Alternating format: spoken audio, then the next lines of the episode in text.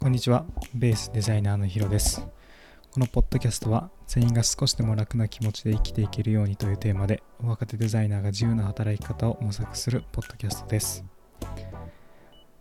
今日は、えー買い物も投資というテーマでお話ししようと思います。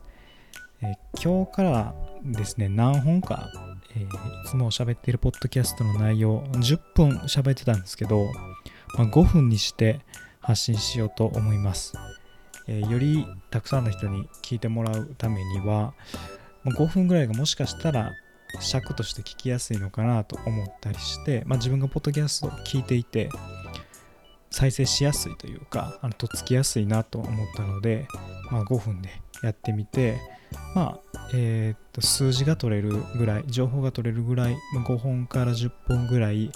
一回それで試してみてテストしてみようと思ってます。これで再生回数がなんか上がったりとかっていうデータが取れたら皆さんと共有してこれから音声配信してくる人たくさん増えると思うので1個実績というかデータになるんじゃないかなと思って実践してみようと、まあ、実験をしてみようと思います。それでは本題なんですけど昨日雑誌をちょっと見ていまして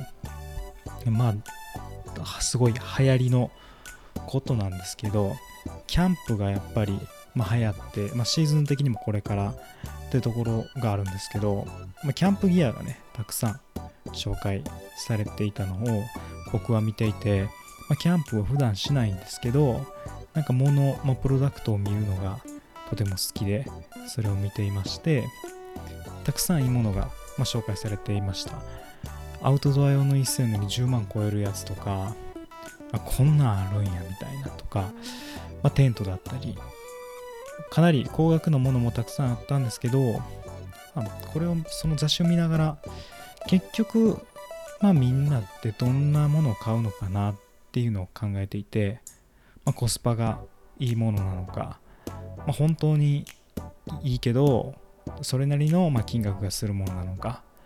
っていうところで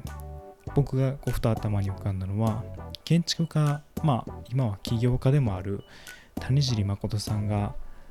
ツイッターかなんかで言っててまあ買い物も投資だみたいなことを言ってたんですよ、まあ、本当その通りでまあいいものは、まあ、買ったらその分の満足感もあるし長く使える。その金額がもちろん高いんですけどそれがゆえにまあ自分も大切に使うしもっといい体験が得られるしっていうことやったんですけどまあなかなかそのそこを回収するまで自分のいい経験をしたところまでを回収するのを見通してお金を使うって本当に難しいことだなと思ってやっぱりお金って使うのが難しいってよく言われるのでそういったところまさすが、ま、谷尻さんだなっていうふうに感じながらそのツイッターを見た記憶があるんですけど買い物自体って、まあ、どの企業にお金をこう投票というか投資しているかっていうことと一緒だと思うんですよね。日本国内でみんなが、ま、ユニクロ服買ったとしたら、まあ、日本国内もユニクロばっかりになってで本当にいいものを作っている服まあ路面店でいいのを売ってたりだったりとか、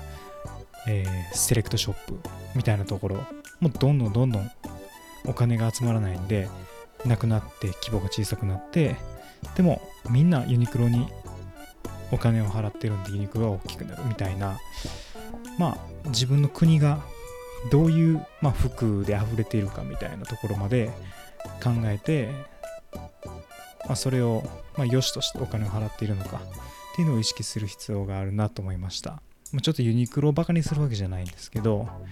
やっぱりいいものを作ってる会社にお金を払うっていうのは僕は